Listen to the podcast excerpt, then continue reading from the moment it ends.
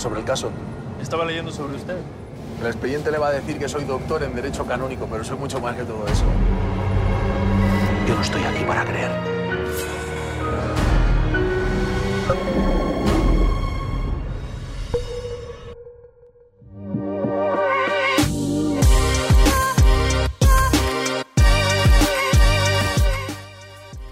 Hola a todos, mi nombre es Martín Toro de Rolling Stone en español y en este capítulo del Pulso del Rock nos encontramos con Juan José Campanella, Irene Azuela, Miguel Ángel Silvestre y Luis Gerardo Méndez, quienes hacen parte de la nueva serie de Paramount Plus, Los Enviados. Quisiera comenzar preguntándole a Juan José, ¿de dónde y cómo nace la idea de esta serie? No, bueno, nace en la productora, es, una, es, una, es un trabajo que se fue desarrollando en equipo, una idea original de Manuel Díez. Eh, y como te digo, se fue desarrollando, se fueron mezclando distintos elementos. Empezamos primero por armar la parte de misterio y de suspenso, luego empezar a darle carnadura a los personajes, qué tipo de personajes serían. Es un trabajo de, de desarrollo como cualquier proyecto. Irene, desde tu perspectiva y después de haber vivido en forma toda esta experiencia, ¿de qué va Los Enviados? Los Enviados es una historia eh, que sucede en un pueblo de, de, de, México que se llama San Acacio. Eh, dos curas son enviados a este pueblo por el Vaticano. Son, ellos son parte de la, de la doctrina de la fe y vienen a este pueblo a investigar el caso de un padre que parece que hace milagros. Entonces vienen estos dos curas al pueblo y se empiezan a encontrar con una serie de acontecimientos que pues que hacen que la investigación se ponga muy sabrosa, muy complicada y que se tengan que quedar más tiempo del que ellos imaginaron. Y es una, es una historia que pone, que pone sobre la mesa pues el tema de, de, la religión y ciertas prácticas que, que tienen bastante cuestionables, eh, de la enfermedad mental, de bueno, eso, la, la, salud mental y de ciertos acontecimientos que, que, los humanos queremos, queremos explicarnos de alguna manera y, y, pues cada uno decide cómo, cómo, cómo, explicárselos a través de instituciones como la religión o como la ciencia o como la justicia. Eh, esto contado en un, en un, en un género de thriller, de suspenso. Miguel, quisiera saber acerca de la historia de los enviados según tus palabras. Bueno, pues Los enviados es la historia de... El Vaticano manda a dos curas a investigar un milagro. Eh, cuando llegan los dos curas empiezan a ver que a raíz del milagro empiezan a haber una serie de asesinatos que empiezan a cuestionar la veracidad de este milagro. Ajá y hacen y navega que el espectador está todo el rato pensando si es un milagro o es una farsa, si es un milagro que están intentando encubrir, si es una farsa que están intentando encubrir. Y creo que es uno de los dones de la serie, es cómo navega y cómo pone al espectador todo el rato a dudar acerca de si es un milagro o no. Luis, ¿podríamos decir que Los Enviados es una serie que aborda las grandes dicotomías del ser humano? El bien contra el mal, lo sagrado y lo profano, lo emocional y lo racional?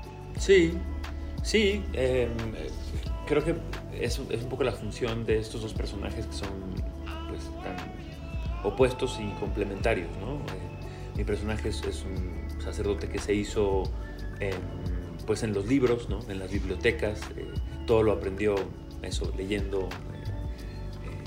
y el personaje de Miguel Ángel es un personaje que todo lo aprendió en la calle, ¿no? Codazos, metiéndose, sobreviviendo, y ahora tienen que trabajar juntos resolviendo estos, estos misterios o estos casos. Pero no solamente se trata de eso la serie, la, la, serie va más bien de estos dos personajes descubriéndose a sí mismos, descubriendo sus propios demonios y desaprendiendo todas las cosas que han venido eh, practicando en los últimos años al enfrentarse a algo que es, eh, pues no diría sobrenatural, pero sí eh, inexplicable para las herramientas que tienen en este momento. ¿Cómo definirías el personaje de Adriana Cortés, Irene? Adriana Cortés es una médica eh, lleva muchos años viviendo ahí, es una mujer que a pesar de que tiene cierta tristeza y, resentimiento ante, ante muchas cosas, ante la vida, ha logrado hacer una familia, ha logrado hacer una, una vida ahí y es la llegada de los enviados la que de pronto le, mueve el tapete, ¿no? Le, obliga a enfrentarse con muchas cosas de su propio pasado eh, y, reconsiderar como la manera en la que ellas, ah, ella había configurado su, propia historia. Entonces es, a través de ellos que de repente va a dudar, de repente va a querer ser parte de su investigación y bueno, pues seguirá su camino. Luis Eduardo, háblanos ahora tú de tu personaje de Pedro Salinas y su relación con Simón. Bueno, Pedro Salinas es un em, sacerdote slash médico que trabaja en la congregación del Vaticano. Em, y un día hay un sacerdote en este pueblo en México que aparentemente está haciendo sanaciones, aparentemente está haciendo milagros. Y el Vaticano decide mandar a estos dos enviados, que es mi personaje, que es este sacerdote médico, y el personaje que interpreta Miguel Ángel Silvestre, que es el padre Antequera, que es sacerdote y abogado. Ellos van a este pueblo con la misión de comprobar si estas sanaciones o estos milagros tienen alguna explicación científica o si efectivamente les pertenecen a ellos. Y el día que llegan a este pueblo a investigar a este sacerdote, conocen a este sacerdote y al día siguiente el sacerdote no está por ningún lado y desaparece. Y ahí empieza este misterio y este thriller de Juan José Campanella, este director eh, nominado al Oscar, que gana, perdóname, ganador, ganador del Oscar, este, donde empezamos a cuestionar, pues, todas estas cosas, ¿no? ¿Qué es la fe? Eh, ¿Qué se puede explicar desde la ciencia? ¿Qué no se puede explicar desde la ciencia? Y ahí empieza el, viaje de los enviados. Para ti, Juan José, ¿es complicado combinar la idiosincrasia mexicana con el género de los thrillers de suspenso? Eh, mira, yo había empezado a explorar eso en El secreto de sus ojos, justamente, eh, y a mí, y a mí me, parece que em, yo venía de muchos años de hacer eh, La ley y el orden, que, es una, que es muy enraizado en el género, en el, en el, en el subgénero del procedural, ¿no? que es la de los detectives que tienen que averiguar algo. Y yo veía que en el cine negro, del cual soy fanático, lo mismo de la novela negra, de la novela detectivesca, eh, no solamente hay, hay parámetros en cuanto a la historia, sino que también había un molde de personaje. Un personaje generalmente inmortalizado en el cine, quizás por Humphrey Bogart, ¿no? es este, estoico, eh, que no muestra sus sentimientos, eh, que, que, sufre en silencio que, no manifiesta sus emociones. Y a mí lo que me parecía es que eh, todo esto tiene que ver con la pregunta, con la respuesta. ¿eh? lo que me parecía es que, es que podíamos nosotros estar en este género, porque después de todo, tanto, no sé, en México como en Argentina hay asesinatos. Eh, o sea que no, no, no, no es que, se, el hecho, que el caso sea extraño a, nuestra, a nuestras vidas. Este, entonces la cosa es que, que los personajes tenían que ser distintos que tenían que reaccionar de manera distinta. Entonces, en vez de, en vez de empezar a, ver e inspirarnos por otras películas del género, empecé a investigar cómo era en la vida real. Empecé a hablar con los jueces, con la gente de tribunales, el caso del secreto de sus ojos, con los policías, este, y aquí con los curas. Eh, eh, con los enviados, eh, porque la congregación a la que pertenecen nuestros personajes existe, existe el trabajo en el Vaticano del cura que además tiene un título humanista y tiene que investigar en los lugares donde hay milagros si, realmente, no si fueron milagros porque es difícil de probar la existencia de un ángel, pero sí que no lo, que no lo eh, pueda explicar la ciencia. Em, y la mezcla entonces, para, para ir a, tu pregunta, surge de, de trabajar un género con un caso y con las pautas del género en cuanto a su estructura, pero que los personajes no sean los típicos del género, que los personajes sean como nosotros, que reaccionen como nosotros, que se asusten, que sufran, que muestren sus emociones. Eh, y bueno, y eso es la... Si es, que, si es que se le puede llamar fórmula, si es que hay una fórmula, es eso, es poner gente real en vez de personajes de ficción. Los enviados tienen que ver con la fe, la moral y la religión. y por ende de alguna manera con lo sobrenatural. Miguel, ¿cuál es tu percepción sobre estos temas, tu visión como persona al respecto? Pues, pues creo que tiene un poco el mismo punto de vista que lo que ofrece Juan José, es algo muy sutil. Es algo que dices, los milagros existen y uno dice, bueno, en la vida suceden cosas inusuales, pero son tan finas que podrías justificarlas de muchas maneras. Pero por otro lado, está lo que el ser humano pone de su parte, pero luego cosas que son carambolas del destino. De repente un día llueve y llegas tarde al aeropuerto y no coges ese vuelo. Sucede muchas veces así. dices, ¿es un milagro? ¿Es una casualidad? También quisiera preguntarte, Miguel, ¿cómo lograste conformar a tu personaje Simón? Creo que estaba escrito en el papel, estaba muy, muy claro en el guion. Era muy fácil de entenderlo en el guion. Eh, yo eh, actué lo que estaba. Hay algo que he heredado, creo, en esos diálogos, yo creo que estaban escritos para un actor argentino. Y a mí me tocó la suerte de que al final quisieron abrir el casting a un casting internacional y me buscaron a mí para ese personaje, pero la forma de expresarse y la forma de ser es muy argentina.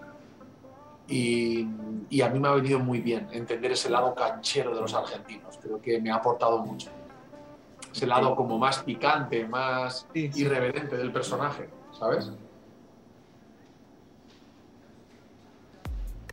Bueno, ¿por qué te llamó la atención trabajar con los enviados, Irene? Mira, yo conocía el trabajo de, Juan Campanella desde hace muchos años. De hecho, tuve la oportunidad de trabajar con él em, en su película animada, en Metegol, que se estrenó, híjole, hace como mm, siete años, por ahí. Eh, me invitaron para hacer la voz de un personaje de la película. Y cuando nos conocimos, bueno, eh, fue, fue un deleite conocerlo. Entonces esta vez que me hablaron, pues me gustó mucho la idea de ser parte de una historia policíaca con tinte, con tinte de suspenso y, por supuesto sobrenatural, eh, dirigida por él, porque me parece que es uno de los directores latinoamericanos que, que, disfruta trabajar con actores y, tenía muchas ganas de, tener una experiencia eh, que tuviera más que ver con una idiosincrasia distinta, ¿no? O sea, como conocer la metodología de trabajo de los argentinos, eso me, me llamaba mucho la atención. Miguel, escuchando Irene, ¿cómo llegaste entonces a asumir este personaje? Porque si tú me dices que estaba pensado para un actor latino, ¿cómo llega un actor español a trabajar en México en este proyecto, en un papel que estaba pensado para una persona de otra nacionalidad? Pues mira, a mí directamente me llamó mi representante en plena pandemia y me dijo que Juan José Campanella me quería ofrecer un personaje. Okay. Claro, para mí Juan José Campanella yo he crecido, para mí una parte muy importante de mi adolescencia fue El hijo de la novia. Mi abuela se murió de Alzheimer y mi padre nos ponía esta película para que entendiéramos la enfermedad y el proceso que estaba viviendo mi abuela. Así que le tengo, me sé los diálogos de esa película, diálogos que le he hecho a Juan José, eh, que le hacía, ¿no? ¿Sabes la escena cuando el tío me hacía gracia? Pero claro, la he visto muchísimas veces, esa película. Maravillosa película. Maravillosa película. Entonces, eh, bueno, carambolas de la vida. Esa es la suerte que tenemos ahora que nos dan las plataformas, que apoyando la diversidad consiguen eh, hacer ensambles de actores que vienen de lugares muy diferentes. Juan, ¿en qué se diferencian los enviados de otras series de este tipo? Yo creo que en eso que te, en eso que te decía, ah, si bien eh, trata de una, hay una historia de misterio con mucho suspenso, con vueltas de tuerca, etcétera, etcétera, también maneja un código de realismo eh, que lo que pasa podría pasar, podría ser fruto también de esa zona gris del, cerebro humano que no está todavía demasiado explorado. Eh, y además que tiene personajes muy, muy creíbles, muy reales, con, con, humor. Eh, uno, hay momentos en que, así como en El secreto de sus ojos, que uno se ríe a carcajadas en la, en la serie. La verdad que los dos actores, tanto Luis Gerardo como Miguel Ángel Silvestre, bueno, y Miguel Rodarte también, este, manejan de una manera, manejan el humor de una manera muy sutil. Yo me sentí muy, muy bien reflejado y representado por ellos. Eh, así que creo que es eso, es, eh, los personajes reaccionan como reaccionaríamos nosotros de estar en esa situación. Miguel, tú trabajaste con Almodóvar, las hermanas Wachowski y ahora con Campanella. Cuéntame si hay similitudes entre ellos y cuáles son las particularidades de Campanella como director. Creo que Juan José es muy buen director de actores. Creo que es lo que más eh, le divierte, lo que más le ocupa y es un gran escritor. Entonces creo que él es muy bueno haciendo y deshaciendo los textos y generando accidentes dentro del texto que lo convierten en más verdadero, en más orgánico, en más espontáneo, en más verdadero.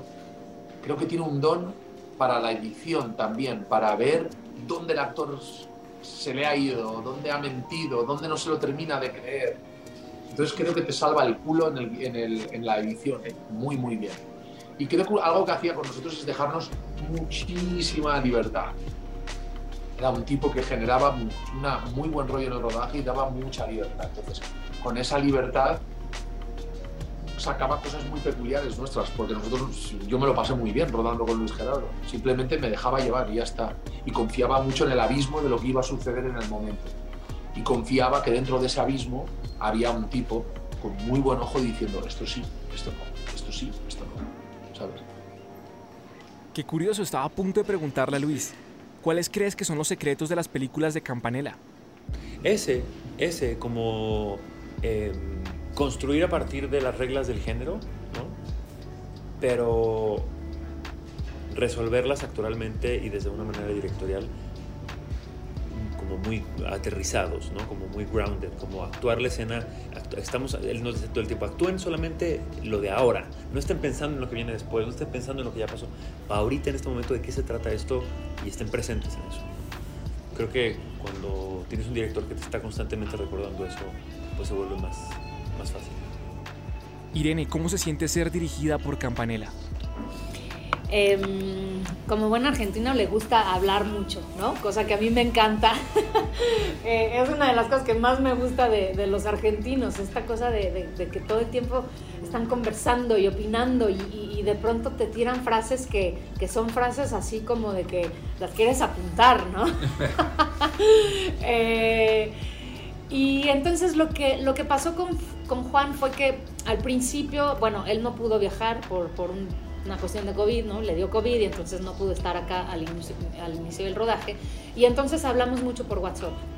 Nos mandábamos mensajes, hablábamos por teléfono. Ahí empezamos a construir el personaje. Cuando empezamos a rodar, eh, pues lo seguimos haciendo con los otros directores, con Martino, Camilo y Hiro Mikamata. Y cuando llegó él, pues ya, ya teníamos como un, buen rato de, haber estado filmando, entonces ya digamos que ya había cierto entendimiento del, personaje, pero mm, sin revelarte mucho de, lo que sucede con, mi historia, eh, yo tenía muchas dudas acerca de cómo, cómo enfrentar ciertas escenas y él, él siempre me decía, es importante que pongas tu atención en el presente es importante que la información que tú tienes como actriz no se la pongas al, personaje. Eh, es un personaje que a pesar de que tuvo una historia durísima, ¿no? un pasado pues muy trágico, que eso no se viera en, las escenas, es decir, cómo, ¿no? lo acaba de decir Martino, eh, bueno, cómo toma una taza de café alguien que, eh, que esté en duelo, bueno, pues igual que no, no, sé, ¿no? Este, o sea, como que no, no quería que mostrara yo la historia del personaje. Entonces ese fue un desafío importante, como que yo todo el tiempo quería ponerle toda esta información al personaje y él me decía, no, que no se note, que no se note. Estás en esta escena, no, no pienses en las otras escenas. Miguel, devolviéndonos un poco la experiencia de trabajar en México, ¿cómo fue la experiencia de trabajar en otro país con una persona que tampoco es de allá? Ah, bien, mira, cuando llegas a trabajar a México, lo primero es el lado exótico y eh, arrebatador que tiene eh, la ciudad, por ejemplo, de DF, ¿no? Que llegas y es ese caos que se convierte en una droga porque está tan viva la ciudad, tan viva que crecen las plantas del, o sea, las plantas del asfalto. Es alucinante. Me llamó mucho la atención el poder de México pero creo que de todo, o sea, el poder, el corazón del guerrero mexicano, o sea, los mejores boxeadores y luchadores del mundo son mexicanos.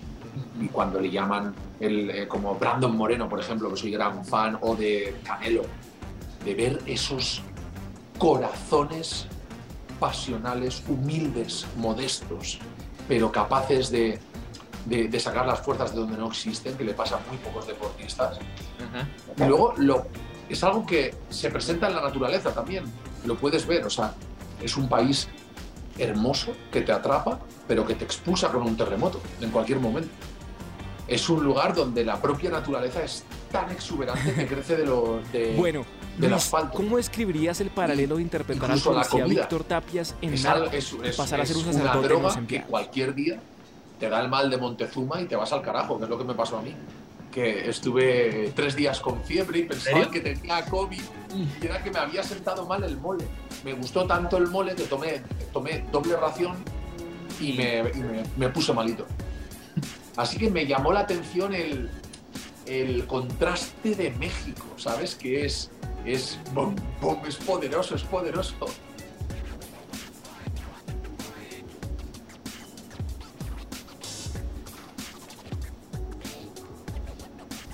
Eh, pues, pues, es una delicia, por eso me gusta ser actor, ¿no? por la posibilidad de interpretar esos personajes completamente distintos. ¿no? En ese sentido te diría que Víctor Tapia es probablemente los personajes más lejanos a mí, a Luis Gerardo, que implicó un, pues eso, un reto muy importante desde una transformación física, ¿no? 13 kilos, ¿no? de, de aprender el acento de Ciudad Juárez, de entender eh, de plantear preguntas como ¿qué es la integridad? ¿no? Que es como la gran pregunta de Víctor Tapia, ¿cómo se puede ser íntegro en Ciudad Juárez en los noventas cuando empieza el tema del campo algodonero que se conoce como las muertes de Juárez? ¿no? Y por otro lado un personaje ahora como Pedro Salinas que es aparentemente mucho más cercano a mí porque yo eh, crecí en colegios de, de, padres, colegios maristas, ¿no? De una familia muy católica y mi padre era médico y toda la familia de mi padre eran médicos, entonces entiendo muy bien esa relación entre ciencia y fe porque crecí en ella. Pero por otro lado, había que enfrentarme como a, a otras sensibilidades y como a esta a resolver todos los días en el set estas situaciones extraordinarias con mucha verdad, ¿no? Como la gran nota de Juan José Campanella para Miguel Ángel y para mí es el secreto de esta serie es que todas estas situaciones extraordinarias que ustedes van a tener que enfrentar las resuelvan y, y reaccionen a ellas como reaccionarían ustedes, ¿no? No como el género donde te muestra que los detectives o estos investigadores eh, nada, los, nada los afecta, ¿no? nada los quiebra, sino que ¿no? son como súper cool y van resolviendo los misterios. No, estos personajes están llenos de grietas y sufren y se conmueven y se rompen todo el tiempo frente a lo que les está pasando.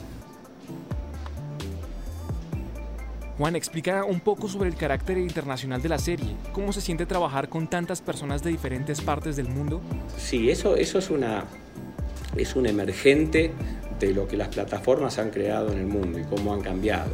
Eh, yo creo que eso es absolutamente saludable, que, que dos pibes de, de, de, un barrio de Buenos Aires digan, che, tenés que ver Fauda, una serie palestina que está buenísima. Eso no hubiera pasado jamás hace 20 años. Jamás. El mundo no se hubiera enterado de esa serie. Lo mismo nos pasa a nosotros, que ahora nos ven en todo el mundo. Eh, así que creo, me parece que es un emergente prácticamente natural. Este, hasta hace pocos años, y se notaba mucho en el cine, Latinoamérica era parafraseando a Bernard Shaw cuando él describía la relación entre Estados Unidos e Inglaterra, Latinoamérica era una suma de países separados por el mismo idioma. Para, para nosotros, los, los, realizadores de cine, eh, yo te cuento que con El hijo de la novia, eh, el último territorio al que se vendió la película fue Latinoamérica. Se había vendido antes a París que a Perú, por poner un ejemplo y fue solo por la nominación al Oscar que se, que se vendió. Em, esto, las plataformas han destruido esto. Em, nosotros hemos, em, lo sabes muy bien, se ha llegado a la locura de que una misma película tuvo tres remakes en Latinoamérica, solamente para ser hablada en el acento de ese país. Este, o sea que no tiene sentido y me parece que, que las plataformas ayudan a que conozcamos los actores de los otros países, a que conozcamos la, las culturas, nos acercan muchísimo, a que conozcamos la, cultura, que no son tan diferentes para nada. Yo miro por la ventana aquí, estamos en el centro de México, eh, esto es bueno, si vos me decís que estamos en Buenos Aires, digo, es tal cual, es, es igual, igual, igual, igual. Este, entonces, digo, somos muy similares, en la, nos entendemos, me estás entendiendo todas las palabras. Entonces, ¿por qué a los programas argentinos los tienen que doblar a un español neutro? Eh, porque dicen que no los entienden. Si yo te entiendo a vos y nos entendemos todos, y yo veo los huevos rancheros y me gusta escucharlos en su mexicano original, este, eh, bueno, me parece que todo eso la plataforma lo ha, lo ha facilitado. Y, y esto también implica trabajar con autores eh, y técnicos y talento de todo, de todo el mundo, que es buenísimo, es buenísimo. A nosotros nos ha enriquecido y a algunos de nosotros que tenemos ya décadas de profesión, nos da un nuevo, un nuevo aire, una, una nueva inyección de energía.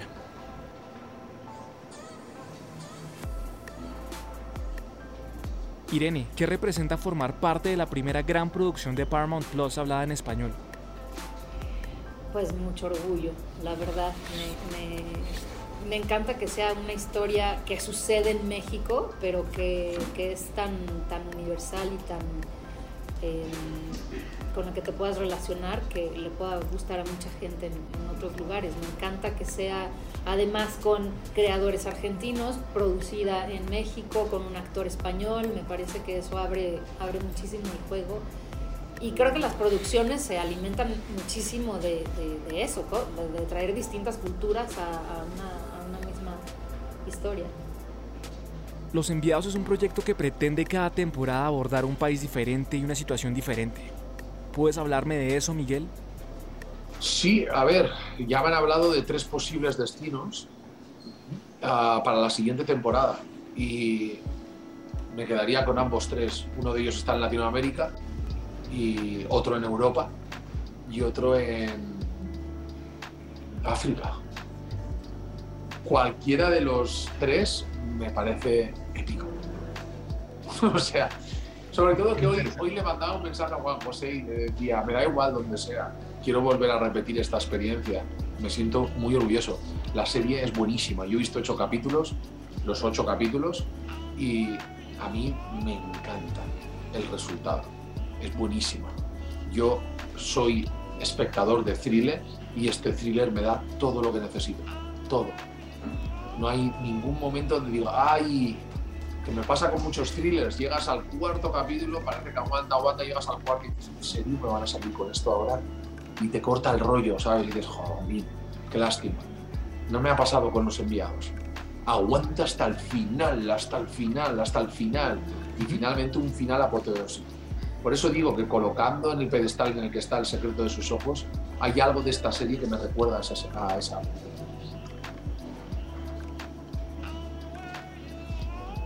¿Cuáles son las referencias e influencias que te ayudaron a conectar con el personaje de Salinas, Luis? Todos los sacerdotes con los que crecí en mi infancia, eh, pero está muy basado en un sacerdote que es muy amigo de mi madre, al que entrevisté para hacer esta serie. Desde como un mes antes de empezar a filmar empezamos a tener varias conversaciones, eh, estudiamos su manera de hablar, su manera de comportarse.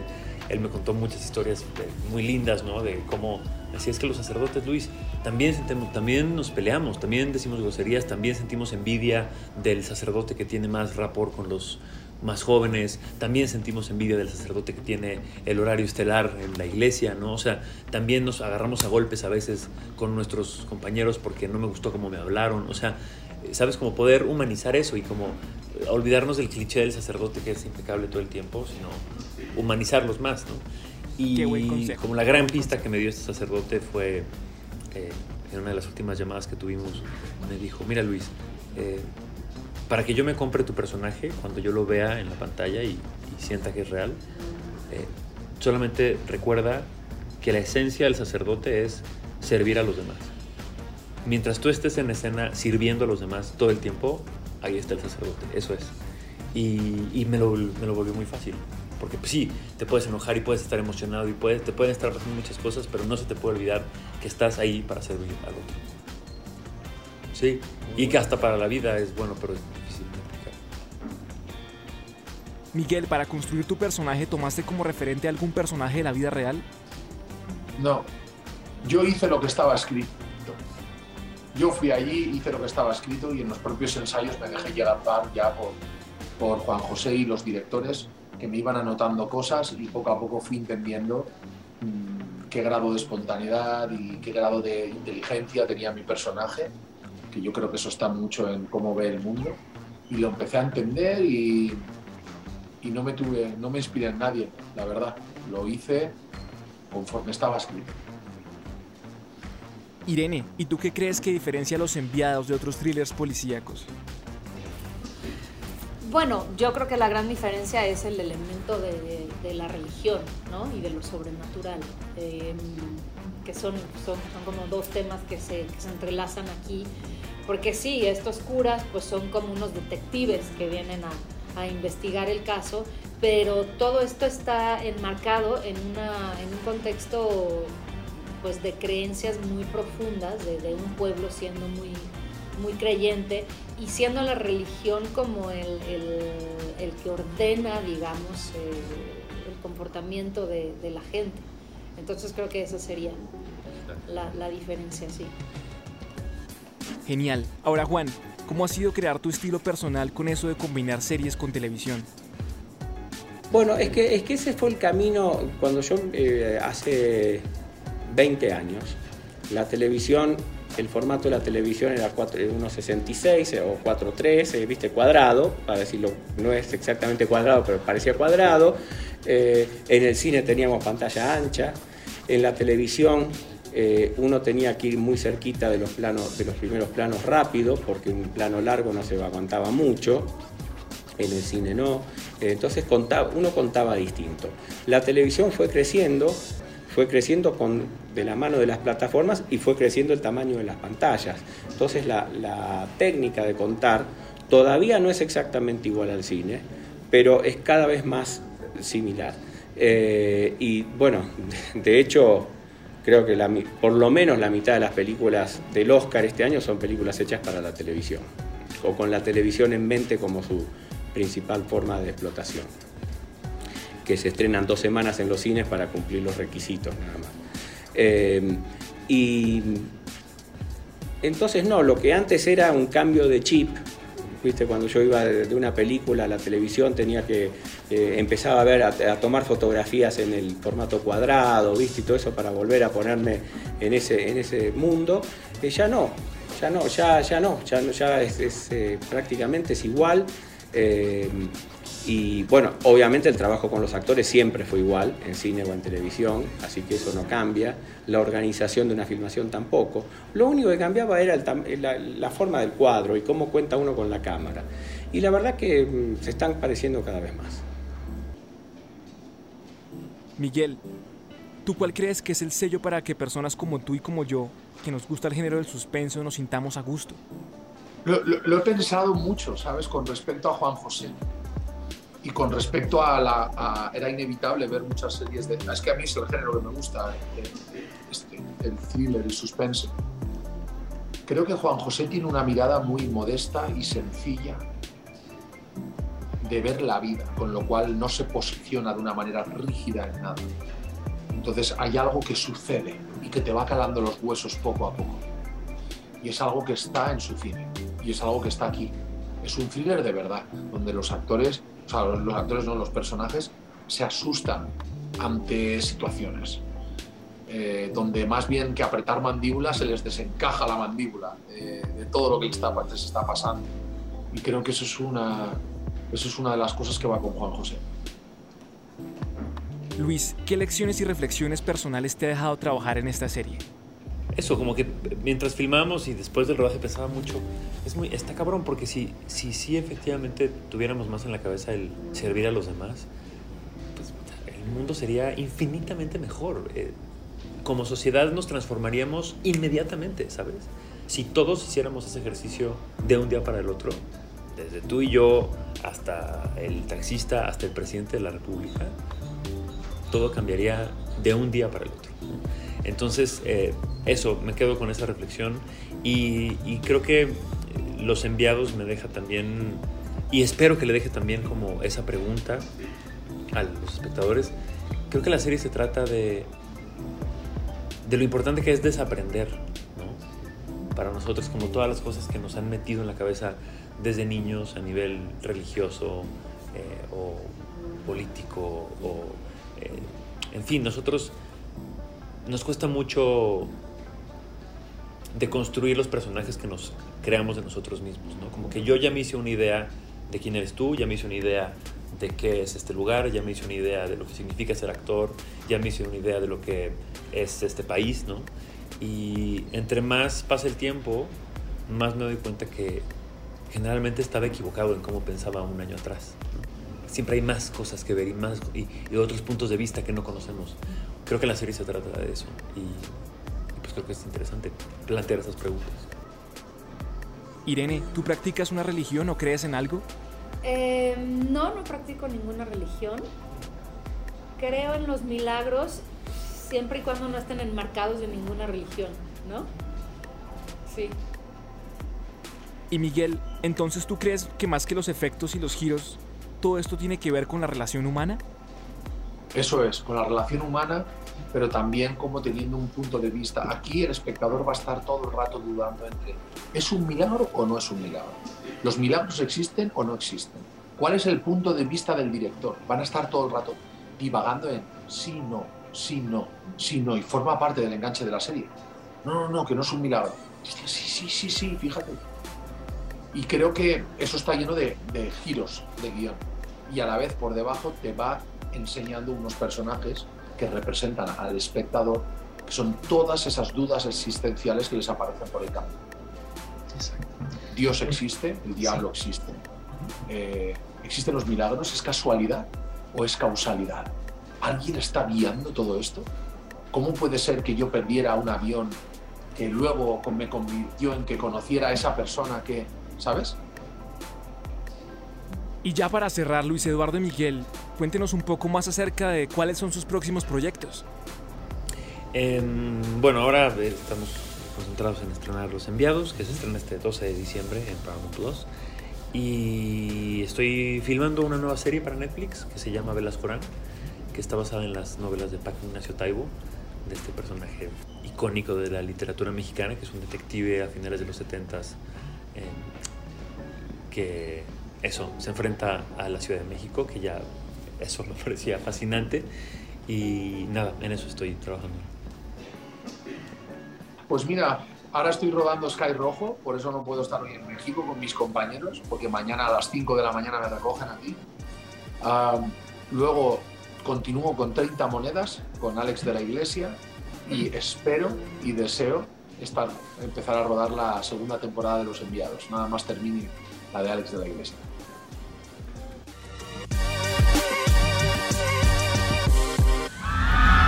Este debe ser el caso más raro que he visto, ¿no? Usted es más que un perito médico. Bueno, naturalmente, padre. No me gusta su manera de trabajar.